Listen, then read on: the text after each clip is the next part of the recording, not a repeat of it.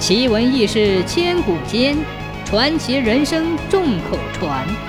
千古奇谈。很久以前，有个叫水瓮的老汉。水瓮有四个儿子，按照排行顺序，依次叫大缸、二缸、三缸、小瓦罐。水瓮家里有一块地，种了玉米，大家总是轮流侍弄这块地。有一天，水瓮带着四个儿子去玉米地里拔草。进玉米地之前，水瓮给儿子们做了具体的分工：大缸、二缸、三缸跟我一起拔草，小瓦罐在地头河坡上放羊。分工完之后，他特意交代大缸说：“看好小瓦罐，看好羊。”说罢，就钻进了茂密的玉米地里拔草去了。爹一走。大刚就对二刚说：“看好小瓦罐，看好羊。”说罢，也钻进了玉米地拔草去了。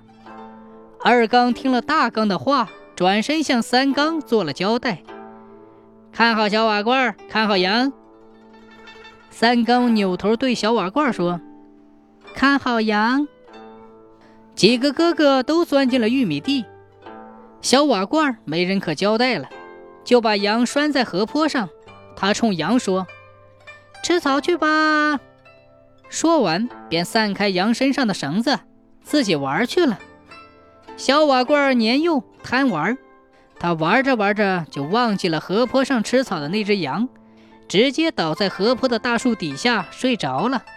羊趁机跑进了邻家菜地，吃了个痛快。邻家大婶儿认出是水瓮家的羊，便牵着羊找到了玉米地里。把正在干活的水瓮狠狠地臭骂了一顿。水瓮见自家的羊闯了祸，自知理亏，只能乖乖地听邻家大婶训话。待他骂过瘾之后，水瓮照着大缸屁股上就踹了一脚。他呵斥道：“叫你看好小瓦罐，看好羊，你看的是个啥？”大刚挨了踹，还挨了骂，就仿效爹的做法，找到二刚，踹了他一脚，说。叫你看好小瓦罐，看好羊，你看了个啥？二刚收了憋屈，就找到三刚，朝三刚屁股上踹了一脚，也说：“叫你看好小瓦罐，看好羊，你看了个啥？”三刚呢，自然也不愿意受这憋屈，便去找小瓦罐撒气。他说：“叫你看好羊，你看个啥？”说完，也狠狠地踹了小瓦罐一脚。小瓦罐挨了踹，心里不痛快。